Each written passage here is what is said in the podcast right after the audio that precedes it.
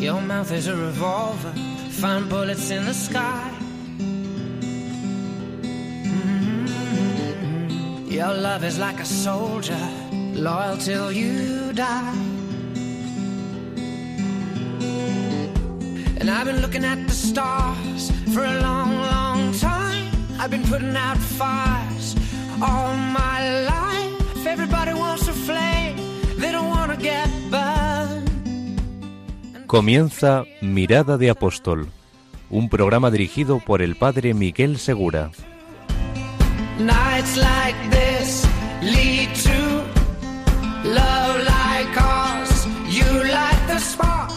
Muy buenas noches y bienvenidos a un nuevo programa de Mirada de Apóstol. Hoy es domingo, pero no solamente domingo, hoy es el domingo, el domingo de resurrección. Como fue domingo también el día de Pentecostés, el día en que los apóstoles salieron por todas partes a predicar la experiencia del amor de Cristo. Hoy tenemos un programa especial porque pensamos que deberíamos ayudar todavía hoy a profundizar este misterio, así que tendremos unos invitados especiales y entre ellos comenzaremos con el padre Joaquín Petit Gimona, que viene desde Barcelona y que es el director espiritual de todos los sacerdotes legionarios de la provincia. Es que muy buenas noches, padre Joaquín. Muy buenas noches y gracias por el trabajo que hace Padre Miguel y también pues por tener esta oportunidad de a través de este medio llegar a tantas personas que no conozco, pero que Jesús sí conoce y quiere hablarles también. Vamos a comenzar con la primera parte de nuestro programa, pero también aprovecharemos el resto para comentar un texto del Papa que nos ayude a profundizar el misterio que estamos viviendo hoy. Porque como sabéis, el domingo, el domingo de Pascua, es el que es el, primer analogado, el analogado principal de todos los demás domingos. Es decir, todos los demás domingos hacen referencia a este. Así que vamos a tratar de usar este programa para profundizar un poquito más en lo que significa tanto la resurrección de Jesucristo como los misterios y todo lo que sucede alrededor de ella. Tanto nuestra experiencia de Cristo crucificado como de Cristo resucitado, como convertirnos en apóstoles. Quedaos con nosotros, que volvemos enseguida.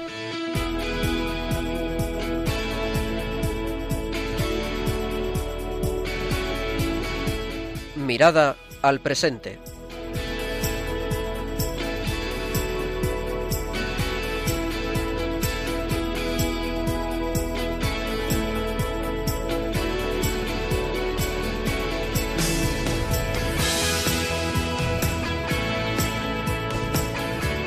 Comenzamos esta primera parte de nuestro programa, como ya os he anunciado, con el padre Joaquín Petit Gimona. Muy buenas noches, padre. Buenas noches. El padre Joaquín ha estado con nosotros en el noviciado de los Legionarios de Cristo durante este triduo, donde hemos tenido también algunos ejercicios espirituales para jóvenes. Y escuchando algunas de sus ideas sobre la resurrección, le he dicho, padre, vamos a compartirla con nuestros oyentes. ¿Cómo lo ha enfocado usted, padre? Bueno, la verdad es que me llamó mucho la atención ya hace años leyendo la vida del fundador del Camino Neocatecumenal, eh, Kiko Argüello. Me impresionó mucho porque él cuenta en su proceso de conversión, era un hombre alejado de la fe, que vio una vida pues muy alejada de la fe y él a través de un retiro al que asiste, pues Dios le toca realmente el corazón y la vida. Entonces Kiko decide eh, irse a una zona de, gitanos en, Madrid y a vivir con ellos, a estar con ellos y compartir con ellos. ¿no? Y en ese estar con ellos, pues Kiko, eh, muy tocado por, por la experiencia que había vivido, se dedica a explicar pues su experiencia, su encuentro con Cristo resucitado y lo hace con tal convicción, también tocaba la guitarra para, y la gente que pasaba por ahí, los gitanos, se paraban, escuchaban, pero uno de ellos impresionado por lo que contaba Kiko y cómo lo contaba, le pide que vaya a hablar a, al clan de, de este gitano, ¿no? Y ahí tenemos a Kiko que va a su primera predicación. Le voy a interrumpir un momento, padre, porque eh, simplemente quiero comentar que justo el domingo, el domingo anterior, el domingo de Ramos, pude estar con, con los gitanos de la parroquia de Santa Luisa de Marillac en Córdoba, y ahora que le estaba escuchando, digo, realmente lo que se habrá encontrado Kiko, porque uno puede tener una idea de qué es un gitano y cuando estás con ellos y ves cómo viven la fe y cómo son de directos y de auténticos, pues me quedé muy impresionado. me hice amigo del pastor protestante, que le mando un saludo desde aquí si nos oye, que se llama Ramón, y, me ofrecí para explicarles la película de la pasión.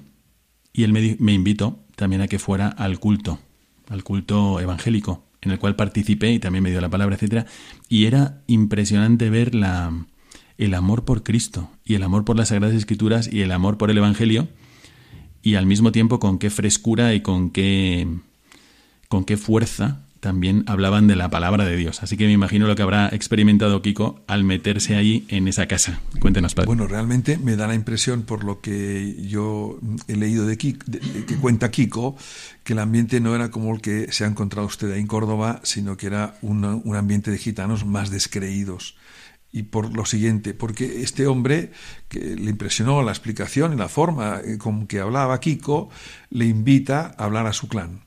Entonces Kiko primero le dice que no es predicador, que no es sacerdote, pues, pero le insiste tanto que, pues, que se decide a ir, ¿no?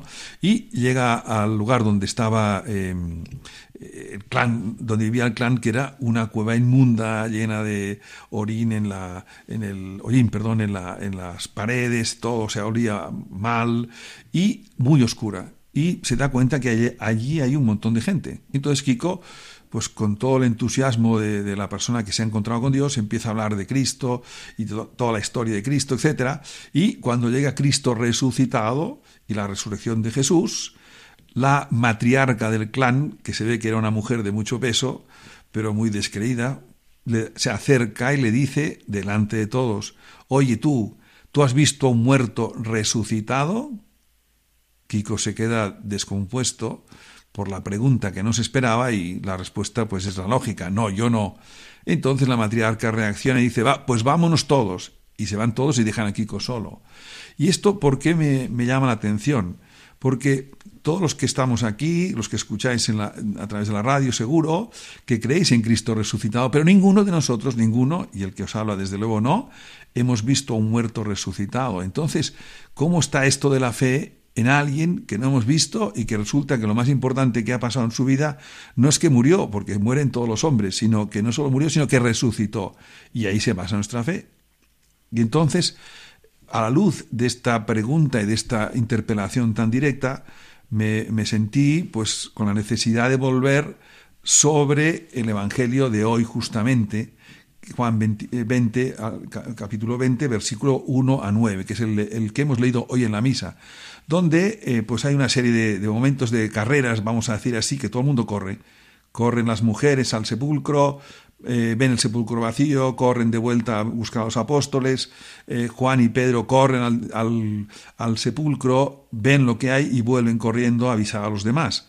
Pero hay un dato que es muy interesante al hilo de lo que estamos diciendo, porque todos ven lo mismo, ven un sepulcro vacío, ven las vendas y todo colocado, perdón, ven la piedra, removida, una piedra enorme que no removía cualquier persona, ven la piedra removida, ven el sepulcro vacío, no está el cuerpo de Jesús y además no ven signos de que haya habido un robo, porque el lienzo está, mm, digamos, se ha, imaginaros que un cuerpo atraviesa, está dentro de un lienzo envuelto y el lienzo aparece sin ninguna abertura, sino digamos, como dice el verbo griego, desinflado.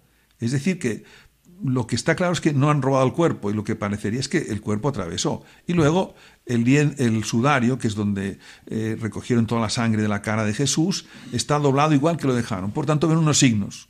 Signos. El sepulcro vacío, la piedra abierta, todo colocado como estaba. Y entonces viene la palabra clave. Solo Juan, solo Juan eh, dice, vio y creyó. Y entonces uno dice, ¿qué vio y en qué creyó? Pues vio estos signos sencillos que acabamos de decir, el la piedra movida, el sepulcro vacío, los lienzos, como hemos dicho, y eso le hace, le lleva a revivir y hacer presente todo lo que en la Sagrada Escritura se refería a Jesús y todo lo que había dicho Jesús. Es decir, en esa experiencia tiene la clave de lectura, entiende todo lo que ha leído y todo lo que ha vivido con Jesús. Y por eso dice, no solo dice vio, todos vieron, solo él dice vio y creyó. Después es evidente que tiene un encuentro con Cristo resucitado, como los demás apóstoles, pero tanto Pedro como los demás tendrán necesidad de ese encuentro para dar ese paso de la fe. Pero Juan sí que ve unos signos y a partir de esos signos reinterpreta, eh, entiende todo lo que ha habido hasta entonces, ¿no? Y después de esa experiencia que todos ya han hecho de Cristo resucitado, como bien sabemos, los apóstoles salen a predicar a Jesús con todo el ímpetu y el fuego de haber descubierto que ese Cristo que murió en la cruz ahora vive y está entre nosotros. Ante esta, esta dificultad que usted dice, efectivamente, nosotros no hemos visto un muerto resucitar nunca. Y, de, hecho, San Juan, como usted comenta, tampoco lo vio. Vieron los signos, ¿no? Entonces, ¿cómo nos explica usted y cómo nos, nos ayuda a reforzar el hecho de que Ahora nosotros creemos en Cristo resucitado y, nos ha llegado esa información, como dice San Pablo, y dice nosotros creemos fides ex auditu. ¿Y cómo nos explica usted esto, padre? Mire, padre y queridos oyentes, esto es una reflexión que yo me hice hace años y que después he, leído en otros lugares, no, no es que sea novedosa, pero de verdad para mí lo fue una vez que escuchando a una persona hablar de todo lo que había hecho su madre cuando era pequeñito, lo que rezaba con él, etc. Y decía, gracias a mi madre tengo fe, ¿no? Y yo pensaba, sí, pero le falta algo. Y me explico, y es, es verdad, es verdad que ninguno de nosotros ha recibido la fe, pero vamos, como algo que ha llovido del cielo y de golpe tiene fe, sino que en la mayoría de nosotros excepto en casos de conversión muy así tipo San Pablo, que también los hay, pero normalmente hemos ido oyendo, hemos ido, hemos oído, perdón, hablar de Jesús en nuestra casa, nuestra madre quizá rezaba con nosotros, tírale un besito a Jesús, Jesús te quiere, y nosotros con esa fe de niño, fe en nuestra madre, ¿eh? nos queríamos y nos fiábamos de lo que nuestra madre nos decía. Luego fuimos al colegio, y si es un colegio religioso, en el colegio también me daban pues la clase de religión, una cierta catequesis y ahí eh, me iban eh, abundando y, reforzando lo que mi madre ya me había dicho. No era la primera vez que oía hablar de Jesús, sino que ya lo había oído hablar en casa y luego en el colegio reforzaban. Luego iba a la parroquia y en la parroquia eh, los catequistas, el, el, párroco, quien fuera, me iba ampliando y me daba contenido a todo lo que yo había escuchado en casa y en el colegio. Y eso perdón, es lo que la mayoría de cristianos han vivido en general. Y el problema está en lo siguiente, que muchos de estos cristianos saben en su mente, porque han escuchado todas estas historias, todas estas reflexiones, las han escuchado, pero falta un paso. Y ese paso es fundamental, y es el paso del encuentro con Jesús. Fijaos, he dicho antes que eh, Juan hizo ese paso, o sea, se, creyó a través de los signos, ¿no? Pero los demás tuvieron necesidad del encuentro con Jesús. Entonces, ¿qué sucede en nuestra vida? Yo os invito a que cada uno piense ahora, en, el trayecto de su vida, si ha habido un momento donde tú te has encontrado con Jesús en el fondo de tu corazón. Y me explico, no estoy hablando de experiencias místicas extraordinarias, sino de momentos donde yo he sentido a Cristo, a Jesús, su amor tan dentro de mí, que no lo puedo negar. Es, yo entré a rezar, o por ejemplo, no sé, o fui a un santuario de la Virgen, a una peregrinación y estaba allí, o un rato de adoración, y en ese momento pasó algo que no había pasado antes. Es decir, en mi corazón sentí algo, experimenté algo, que es más sentimiento, es más que un sentimiento, es algo más profundo, que me hizo decir, este es Jesús. Y esto, mirad, eh, no lo puedo negar si lo he vivido. Yo lo he vivido no solo una vez, lo he vivido muchas veces, pero recuerdo la primera vez que lo viví y a mí no se me olvida ese momento. Yo no puedo negar que ese, ese que, se cruzó mi vida estaba en una capilla, me, acababa de confesar, después de un tiempecito de no confesarme y de andar una vida un poco despistado, era adolescente, ya tenía entonces 18 años, y en esa, esa confesión para mí fue el primer encuentro, no, no el único, ni el último, el primer encuentro. Pues ¿Cuántos de vosotros seguro, segurísimo, habéis tenido ese encuentro? Es muy importante, ¿sabéis por qué? Porque ese encuentro hace que esa fe que yo he conocido, contenido, ese contenido, baje al corazón. Y ya sea algo que el corazón se adhiere a algo que he recibido. Si no hubiera recibido nada, el corazón no sabría a qué se está adhiriendo o a qué tiene que adherirse. En este caso, el corazón se adhiere a aquello que he recibido. Y este es un paso muy importante en la fe. Pensad, y esto lo digo con pena, que muchos cristianos que van a misa el domingo ¿eh? no han tenido ese encuentro con Jesús. Van porque pues, están acostumbrados a ir, van porque saben que es bueno, van porque les ayuda, o lo que sería más triste, van, bueno, porque si no van se sienten mal y es bueno ir. Esta gente que vive esta fe así, que la hay, que incluso me decía una persona muy gráficamente, yo le pregunté si rezaba, ¿no? Y me dijo, yo todas las noches, desde hace muchos años, rezo tres, tres Ave antes de acostarme. Ah, oye, pues qué bien, mire padre, estoy tan acostumbrado que si no la rezo no me duermo. Bueno, técnicamente esto se llamaría una nana, ¿no? Eh, no se trata de una nana, se trata de un encuentro, eh, la oración, de un diálogo con alguien, con Jesús. Pero ¿cuántos cristianos, quizá nosotros mismos, hemos vivido o vivimos en esta tesitura, ¿no? En algo que cumplimos, pero que no toca nuestra existencia porque falta el encuentro. Y creedme, hay que pedir a Dios ese encuentro y también hay que propiciar ese encuentro a través pues, de esos momentos de oración, a través de la frecuencia de los sacramentos, a través de la conversación con alguien, un sacerdote, una religiosa, una consagrada, alguien que, que me vaya ayudando a preparar el corazón para ese encuentro que sin duda el Jesús quiere tener con cada uno de nosotros. Y esto, este paso es muy importante, porque entonces la fe ya es algo mío, se arraiga en mí y es verdad que habrá cosas que no entienda del proceder de Dios. Ah, me pesará a veces los embates del mundo que critica, que cuestiona, que hace burla, que es indiferente con una indiferencia que raya al desprecio, pero pues la verdad, yo, ese Jesús está ahí. Por más que me digas, no lo puedo negar, ¿no? Es como quien está enamorado, desde fuera no entienden que esté enamorado de aquella chica que tiene tal o cual manera de ser. Yo lo sé y, no me lo puedes negar. Ese es, es el paso de la fe, entender eso y vivir eso. Y padre, para quien esté pensando, bueno, a mí la verdad es que me encantaría tener esta experiencia de encuentro personal con Jesucristo, y sin embargo todavía me coloco entre los que rezan tres Ave Marías modo mantra o los que van a la misa porque va mi mujer o porque quiero dar buen ejemplo a mis nietos o a mis hijos. Y yo sí quisiera tener ese encuentro con Cristo, pero mm, no lo siento o no sé cómo hacerlo. ¿Qué le aconsejaría a estas personas? Y si nosotros ya lo hemos tenido y quisiésemos que otros los tuvieran, ¿qué nos aconsejaría también para poder ayudar a los demás a que tengan una experiencia interior de encuentro personal con Cristo. Mirad, en una sociedad como la nuestra que hoy se compra todo, ¿no? hasta por Amazon, leí hace un tiempo que España es el país que más compra por Amazon, pero atentos, ¿eh? durante horas de trabajo. ¿no? Bueno, pues esto no se compra en Amazon ni, ni, ni en Wallapop, no se compra.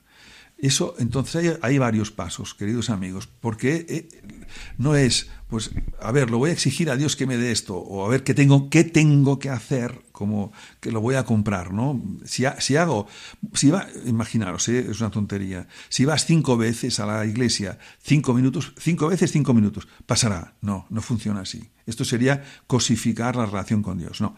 Lo primero, lo primero, lo primero es convencerme de que eso es algo que Dios quiere darme o sea, Dios quiere tener ese encuentro con cada uno de nosotros. ¿Os imagináis un padre, un buen padre de familia, que no quiera tener un encuentro con sus hijos, un encuentro de corazón a corazón, donde puedan abrirse los dos y compartir? Bueno, pues Cristo quiere tener ese encuentro antes de que yo lo quiera.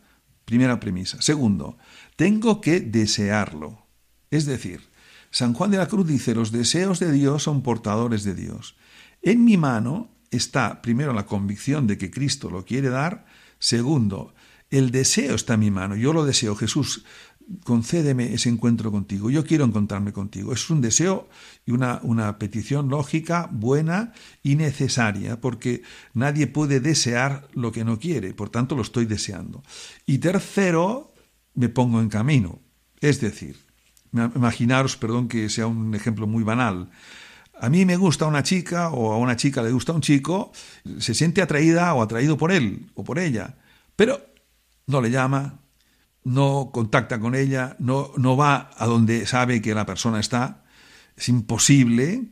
Bueno, incluso aunque se atreva a escribirle eh, por Facebook o lo que quieras, ¿no? Hoy en día esto cambia, pero bueno, si no hay medios para fomentar ese encuentro es imposible. Por tanto, yo he dicho antes, convencido de que Cristo quiere, deseo, y tercero, pongo los medios. os digo algunos, no hay unos medios eh, tasados y fijos, pero hay algunos que, que a través de esos medios Dios me puede hablar. Primer medio es oración, es decir, tener tiempo para estar a solas con Él. Voy a la iglesia, preferentemente, pero puede ser en casa también. ¿eh? Voy a la iglesia, leo un ratito el Evangelio, le hablo a Jesús en el sagrario, le cuento mis cosas y estoy ahí con el Señor. Es decir, propicio, facilito ese espacio para que haya un encuentro. Segundo, los sacramentos, tanto la misa como el sacramento de la penitencia. ¿Por qué? Porque en la misa Cristo se hace presente. Y cuando tomo conciencia, pidiéndosle a Dios, de que en la comunión me uno íntimamente, como en ningún otro momento de mi vida, salvo en el cielo, viviré, yo sé que ese Dios está ahí y ese Dios también toca mi vida y toca mi alma y, y puede producir ese encuentro a pesar de tantas comuniones hechas de una forma un poco más pues mecánica. Y la confesión, ¿por qué la confesión? No porque es importante ir a confesarse, porque los pecados, sí, sí, claro que sí que me tengo que confesar mis pecados, pero es que en la confesión yo le digo mis miserias al, al sacerdote, es decir, a Dios a través del sacerdote, y el Señor cómo me responde. No me dice yo te perdono y ya está, no, me dice que sepas que yo te quiero y si pensamos en lo que sucede en la parábola o que cuenta Jesús en la parábola del Hijo Pródigo, no dudéis que en la confesión, si la vivo desde el amor y con fe, Dios me da un abrazo. Y por eso os decía, mi experiencia primera de Dios fue una confesión. Después de un, tiempo de no haberme confesado y, y pues tenía que remover muchas cosas, al hacerlo al sentirme, fijaros bien, no perdonado solo, sino sobre todo amado por Dios, ahí fue ese cambio. Por tanto, vivir también la confesión con ese sentido de quiero encontrarme con un Dios que me ama, al que yo le he fallado, pero me duele porque le amo. Y el Señor me va a contestar diciendo, también yo te amo. Y luego hay otras cosas ya que no están tan a mano como pueden ser peregrinaciones, por ejemplo, pues a Tierra Santa, a un santuario de la Virgen. Yo he estado muchas, eh, eh, muchas veces, como menos que el Padre Miguel, pero muchas en Medjugorje, y es un lugar donde tú ves que mucha gente tiene ese encuentro, en momentos de adoración, etcétera, ¿no? En Medjugorje y en otros muchos santuarios de la Virgen, me acuerdo, por ejemplo, en Lourdes o en Fátima o en otros muchos sitios donde se vive la espiritualidad mariana, porque efectivamente nuestra madre nos dirige siempre al encuentro con su hijo. Y luego también, eh, sí, sí, ah, muy bien aclarado, Padre Miguel, no, no se trata de decir que hay que ir a un lugar, no, no, por favor, si Dios quiere y sabe dónde toca, ¿eh? no, no, no, no es que yo compre el billete para ir a tal lugar y me funcione, ¿no? Porque os decía antes que eso es cosificar a Dios, ¿no?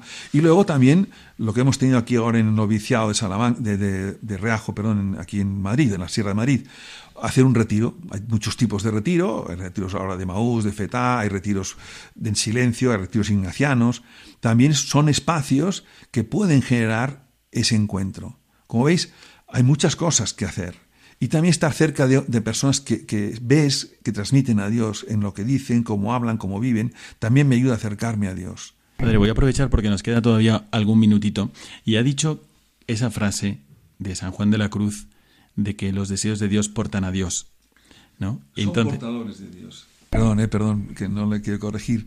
Es, es, que es bonita esa idea, bueno, bonita, es profunda esa idea de San Juan, porque dice, viene de San Pablo, dice, el querer y el obrar viene de Dios. O sea, yo no puedo querer a Dios ni, ni, ni ponerlo en funcionamiento si Dios no me pusiera en mi corazón ese, esa, esa, capacidad de quererlo y ese ponerlo en obra, ¿no? Entonces, San Juan de la Cruz toma, parte, toma esa frase de, de San Pablo y dice, los deseos de Dios son portadores de Dios. Eso quiere decir que aunque yo no sienta, si yo deseo a Dios, ahí está Dios mismo. Y en algún momento ese Dios saldrá fuera. Pero creedme, avivad el deseo, esto está en mi mano. Señor, quiero quererte, Señor, y, me doy cuenta que lo quiero poco, ¿eh? Señor, quiero quererte, Señor, enséñame a vivir más para ti, Señor, que tengas encuentro. Estos son deseos, estoy expresando solo deseos. Creedme, tened fe, Ahí está Dios. Y algún día, no sabemos cuándo, y hay que tener confianza, Dios descorre al velo. Si ayuda para Miguel, hay un ejemplito que, me, hace muy gráfico esto. Eh, nosotros, por, normalmente en las comunidades nuestras de legionarias, eh, solemos hacer una visita al Santísimo después de comer y después de cenar, normalmente, ¿no?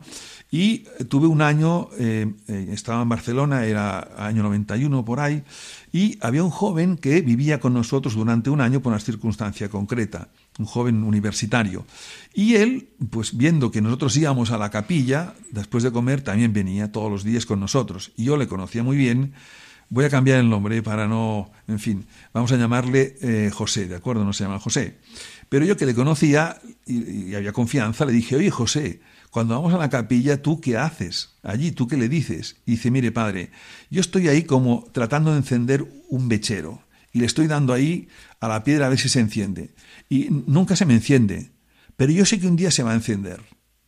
¿Veis? Esto es lo del deseo. Este chico, dicho de una manera muy gráfica, deseaba ese encuentro y ponía los medios, le daba al mechero, ¿eh? le daba, iba a la capilla, vaya, le daba al mechero. Y algún día, lo conozco, esto estoy hablando, fijaos, en el 91, este chico se ha encontrado con Dios después. Pero veis, tenía la capacidad, movido por Dios, de poner ese medio muy sencillo, muy básico, pero que estaba ya una fe muy incipiente, pero muy, una fe muy real. Yo me imagino a nivel de deseos, a nivel de deseos, los mismos apóstoles que no fueron al sepulcro hubiesen querido ir, o como después vemos y la Iglesia nos va a mostrar durante estos días, cuando Tomás se enteró de que los demás habían visto a Cristo, aunque dijo que no lo creía, por dentro debería tener unos deseos enormes de verlo. Entonces, ¿qué, qué es lo que nos aconsejaría para ir terminando?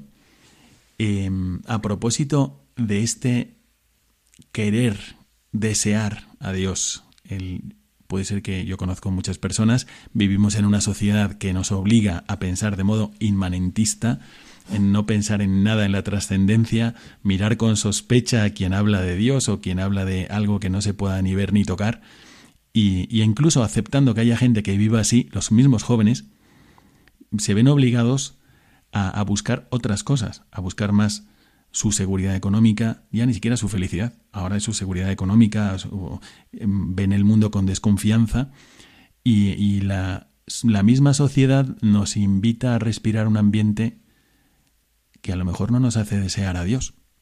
¿Cómo podemos acrecentar este deseo de Dios? Voy a responder esta pregunta dándole un poco la vuelta, pero a ver si me sé explicar. Hay una frase que creo que es muy importante hablando de la resurrección, ¿no? Se dice, no basta que el hecho haya acaecido, sino que tiene que ser anunciado. Entonces, uniéndolo con lo que la pregunta que ahora hacía el padre Miguel, es lo siguiente. Ese deseo, si lo tienes y lo pides, perdón, esto ya está puesto en marcha. Ahora, el cuándo se produzca ese clic, vamos a llamarle así, eso depende de Dios y, tu, tu, misión y la mía, ¿eh? es poner en marcha ese deseo y luego de, confiar en Dios. Dios. Dios ve con unos ojos de Padre eh, eh, de misericordia ese deseo tuyo cuando toque, cuando sea conveniente, tendrás el encuentro. Ahora bien, hay algo que también, que hay un paso que tenemos que dar y por eso citaba yo esto de no basta que el hecho haya sucedido, sino que tiene que ser anunciado. Créanme, la mejor, no, mejor manera no, pero una de las mejores maneras para acrecentar ese deseo y para afianzar ese deseo es justamente ser testigos con nuestras palabras, con nuestros hechos, de ese Cristo resucitado. En este sentido hay que tener gracia para hacer las cosas. No se trata de salir a la calle y parar a la gente decir, Cristo ha resucitado. Pero creedme, cuánta gente... Mira, os cuento un, ejemplo. Un buen amigo mío, médico, médico oncólogo, eh, me contaba que, bueno, pues su trabajo, mucha gente que va acude a él está en situaciones límite y de hecho muchos eh, pues no, no superan la enfermedad, ¿no? Y hablando con una paciente, un día le dice, le pregunta la paciente al médico, cosa que no suele pasar. Le dice, ¿qué ha hecho este domingo? Pues quizá una pregunta de estas tipo, pues de entrar en conversación. Y el médico le dice, pues este domingo fui a misa. Y le dice la señora, la paciente, doctor, ¿usted va a misa? Y él pensó, caray, qué vergüenza. No, no, no debo dar la impresión de que voy a misa. Y desde entonces me propuse eh, de manera sencilla, pues mira, contando lo que he hecho el fin de semana, hablar, por ejemplo, de la misa. ¿Qué pasa? Me contaba él. Ahora, ¿cuántas veces se genera una conversación donde sale Dios, donde sale el problema del mal, del dolor? Y ahí, simplemente porque hemos encendido esa chispa. Y al encender esa chispa, también se refuerza en mí ese camino de fe. Muchas gracias, Padre. Eh, queremos agradecerle, ya se nos está acabando el tiempo, pero voy a aprovechar aquí a nombre de todos los oyentes para agradecerle estos consejos de, de experimentar lo que experimentaron los primeros apóstoles, María Magdalena y los apóstoles, de su encuentro personal con Cristo. Para, si vosotros habéis tenido alguna experiencia parecida o queréis comentarla con nosotros, podéis escribirnos al correo mirada de apóstol arroba radiomaria.es. Lo repito, mirada de apóstol arroba radiomaria.es. Y desde aquí pues quiero agradecerle de todo corazón al padre Joaquín Petit Limona. Muchísimas gracias, Padre, por haber estado con nosotros y haber compartido con nosotros estas luces. Tengo que decir que la última vez que hablé aquí fue para el Día de la Madre y es, bueno, pues me preguntó el padre Miguel una serie de preguntas sobre mi, sobre, mi madre y curiosamente le pude poner la grabación a mi madre y mi madre estaba súper orgullosa porque la pregunta era qué siente la madre de un sacerdote, cómo la vive un sacerdote respecto a su madre, ¿no? Entonces gracias padre Miguel, por tanto, porque mi madre fue un momento de mucha alegría el escuchar esas palabras, ¿no? Cuánto bien se hace por algo que no vemos y sin embargo que es real. Efectivamente, padre. Y además, muy buen, muy, muy bien traído a colación, porque hoy es también el Día de la Madre. Imaginaros el abrazo de la Santísima Virgen María con Jesucristo. Esto no aparece en los Evangelios, pero es verdad que hay una tradición en la Iglesia de que la primera persona que vio a Cristo resucitado probablemente fue la que más sufrió en el Calvario, que fue la Santísima Virgen María. Y si no fue hoy, pues fue en algún momento. Entonces, pensamos también en ella y que todo eso que hemos experimentado con ella el sábado santo, el viernes santo por la tarde, ahora sería, como dice Jesucristo, ha sido como un parto, aquel día me veréis y nadie será capaz de quitaros vuestra alegría. Que muchísimas gracias Padre Joaquín y quedaos con nosotros que empezamos la mirada al magisterio.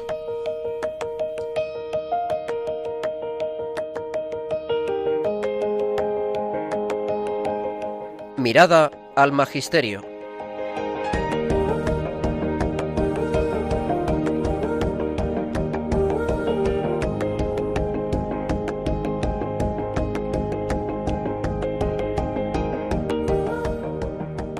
Estamos en este apartado de nuestro programa Mirada al Magisterio y hoy hemos elegido el mensaje pascual del Papa Francisco. Vamos a irlo comentando con el hermano Marcos Caras Piles, porque nos ayuda a entender qué es lo que aporta un cristiano también a este mundo. Hermano Marcos, adelante. El crucificado, no otro, es el que ha resucitado. Dios Padre resucitó a su Hijo Jesús porque cumplió plenamente su voluntad de salvación. Asumió nuestra debilidad, nuestras dolencias, nuestra misma muerte. Sufrió nuestros dolores, llevó el peso de nuestras iniquidades. Por eso, Dios Padre lo exaltó y ahora Jesucristo vive para siempre y Él es el Señor. Y los testigos señalan un detalle importante. Jesús resucitado lleva las llagas impresas en sus manos, en sus pies y en su costado. Estas heridas son el sello perpetuo de su amor por nosotros. Todo el que sufre una dura prueba, en el cuerpo y en el espíritu, puede encontrar refugio en estas llagas y recibir a través de ellas la gracia de la esperanza que no defrauda. Yo veo aquí en estas palabras del Papa como está señalando una realidad que ya conocemos, y es que Jesucristo asumió la naturaleza humana y no la asumió simplemente para sentirse bien, ni tampoco las personas que siguen a Jesucristo tienen garantizado una vida, tienen garantizada una vida donde se van a sentir bien, ¿no? Por ejemplo, fijaros en la vida de la Santísima Virgen María. Nuestra naturaleza humana nos permite también tener sufrimiento, y así era en la naturaleza humana de Cristo. Por lo tanto, puede comprender perfectamente, como dice el Santo Padre, a los que están ahora mismo o a los que estamos ahora mismo pasando por un momento de dificultad, de cruz, de tribulación, como es por la pandemia. Y creo que el Papa sigue con esta idea, hermano Marcos. A mí lo que me llama la atención es cuando dice el Papa, todo el que sufre una dura prueba, en cuerpo o en espíritu, puede encontrar refugio en estas llagas. A mí sí me llama la atención que Jesús nosotros, perdón, no somos los únicos que han sufrido, porque Jesús también lo sufrió. Y Jesús, pues ese sufrimiento se revela en nuestras llagas. Nosotros mucho tiempo eh, perdón, muchas veces eh, tenemos eh, llagas por cosas que nos han pasado, negativas, y pues que las podemos acarrear con negatividad, ¿no? pues pienso en, en cosas que me han pasado que igual pues me pueden haber hecho que me fije demasiado en las llagas y no tanto en Jesús, que sufrió mucho, mucho más que lo que yo pueda nunca haber sufrido, pero que eh, cuando yo esté pasando por una situación dura, como puede ser ahora lo que dice el Papa de la pandemia, no pues que estamos solos, eh, estamos muy restringidos de movilidad, etcétera, eh, no podemos ir a muchos lugares y pues nos sentimos como un poco encajonados, pues pensar también que Jesús murió y tiene esas llagas por nosotros, ¿no? Y de ahí sacar la fuerza. Efectivamente, porque el Papa sigue así, dice, Cristo resucitado es esperanza para todos los que aún sufren a causa de la pandemia, para los enfermos y para los que perdieron a un ser querido. Y el Papa nos desea esto, que el Señor dé consuelo y sostenga las fatigas de los médicos y enfermeros. Todas las personas, especialmente las más frágiles, necesitan asistencia y tienen derecho a acceder a los tratamientos necesarios. Yo cuando escuché estas palabras del Papa pensé que en esta época normalmente estoy haciendo unas misiones en Guinea Ecuatorial con universitarios, pero que ahora mismo, por las circunstancias que Dios permite y que todos estamos experimentando, las misiones están aquí y todos tenemos al lado, y podemos ser misioneros, todos tenemos al lado personas que lo están pasando mal, que hay que ejercitar con ellos las obras de misericordia, no solamente las obras de misericordia materiales, sino también las espirituales. Por ejemplo, consolar al que sufre, o al que está triste, o enseñar al que no sabe, cuando hay alguna tribulación interior que, ¿por qué está pasando esto? Y a lo mejor la respuesta está al alcance de la mano. En fin, que cuando el Papa dijo esto, pensé, ahora mismo es el momento donde todos podemos ser misioneros y todos podemos vivir la Pascua como tratando a la gente de que se conecte con Jesucristo. Le voy a pedir al hermano Marcos que termine este, este párrafo del, del Santo Padre, el Papa Francisco. Es necesario que los pobres de todo tipo recuperen la esperanza, decía San Juan Pablo II en su viaje a Haití.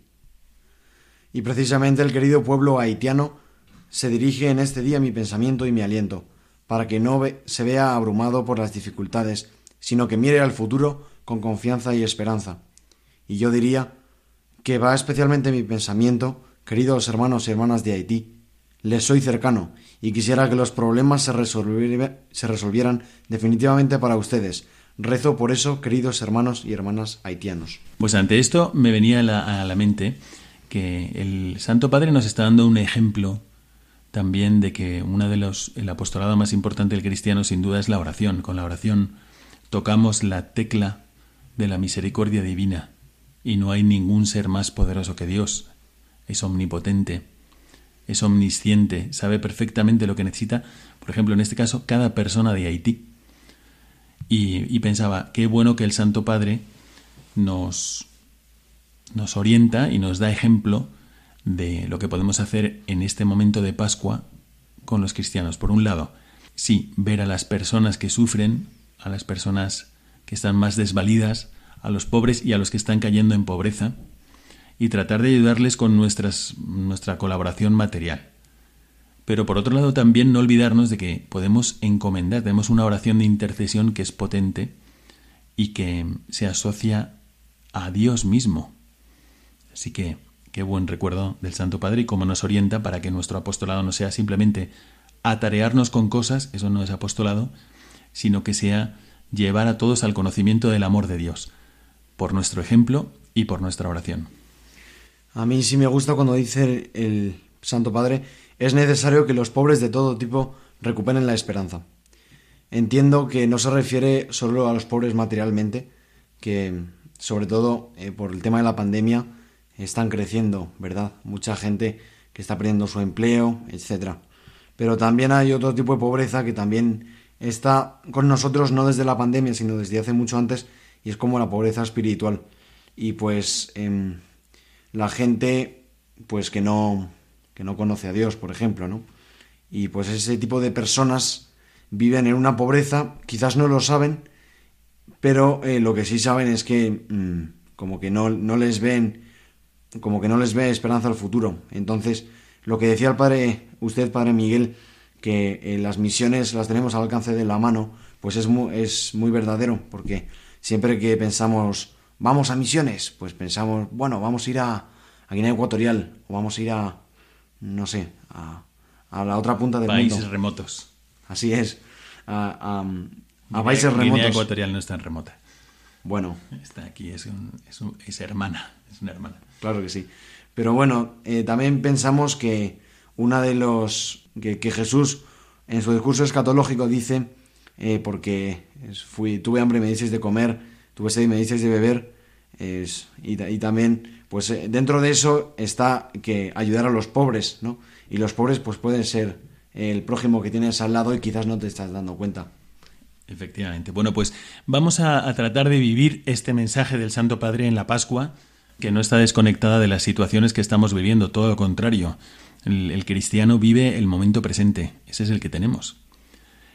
Y, y vamos a unirnos de corazón a lo que nos dice el Vicario de Cristo. Muchas gracias al hermano Marcos Caras Piles por haber estado con nosotros y por haber compartido con nosotros la lectura y el comentario de este texto del Santo Padre. Gracias a usted, Padre Miguel.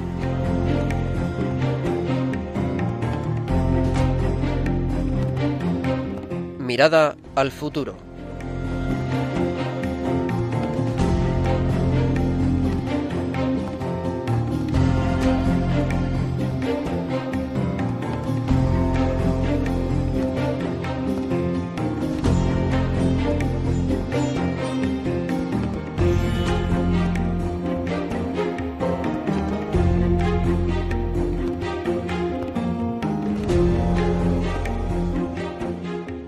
Así hemos llegado ya a la tercera parte de nuestro programa, esta mirada al futuro. ¿Qué es lo que podemos hacer? ¿O vamos a seguir igual? ¿Qué es lo que podemos hacer para vivir mejor este periodo de Pascua? ¿Hay algún medio que podamos poner? Así que he invitado a un joven, un joven de 20 años, que se llama Julio Castelo Fraile. Muy buenas noches, Julio. Muy buenas a todos. Bueno, Julio ha tenido una experiencia muy interesante durante el triduo, triduo y cuéntanos un poco en qué ha consistido.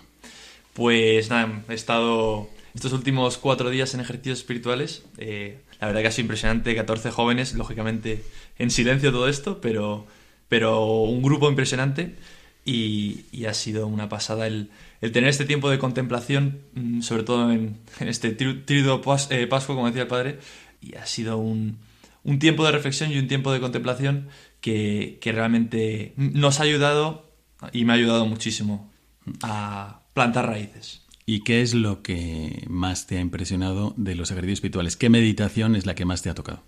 Pues la que más me ha tocado, eh, yo diría que es la de la pasión, porque muchas veces dejamos, pasamos por alto pues este evangelio, lo vemos por, por encima y no somos conscientes que, que efectivamente Cristo cargó con nuestros pecados. No es algo, no, no se puede quedar en algo, no se puede quedar en algo meramente sentimentalista, sino que tienes que, que pues eso, masticarlo, eh, contemplarlo y darte cuenta que, es, que sí, que realmente pasó y que, y que realmente Cristo murió por nuestros pecados.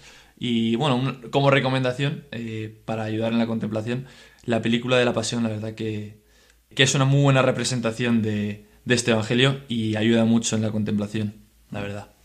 Bueno, Julio, tú ahora estás estudiando aquí en Madrid en el IE, que tendrás que explicar un poco en qué consiste, y, estás tratando de vivir tu fe, pero has vivido antes en, muchos sitios y, y has llegado también a una conclusión de algo que te está ayudando directamente ahora a formarte mejor y a vivir tu fe.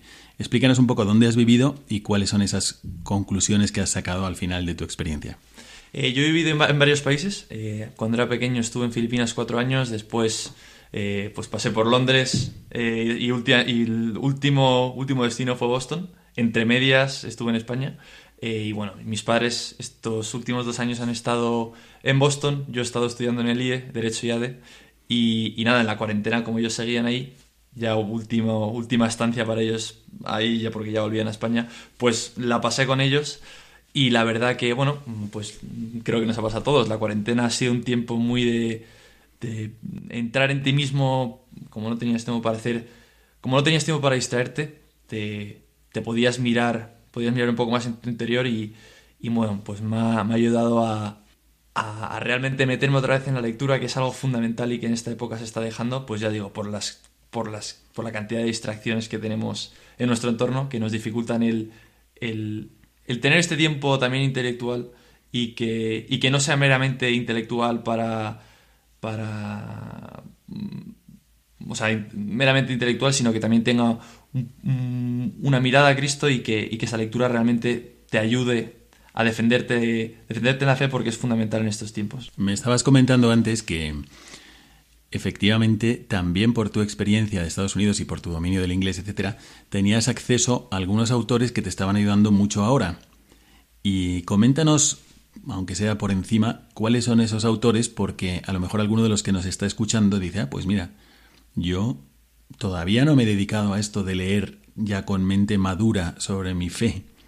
Y alguno otro puede estar preguntándose, ¿y este joven de 20 años que está estudiando en el IE, realmente qué libros puede leer que le ayuden a su fe? ¿A cuáles se está refiriendo? Sácanos un poco de esta curiosidad y coméntanos cuáles son esos autores a los que te refieres. Pues yo recomiendo eh, sobre todo autores que sean pues no sencillos, pero, pero es empezar poco a poco.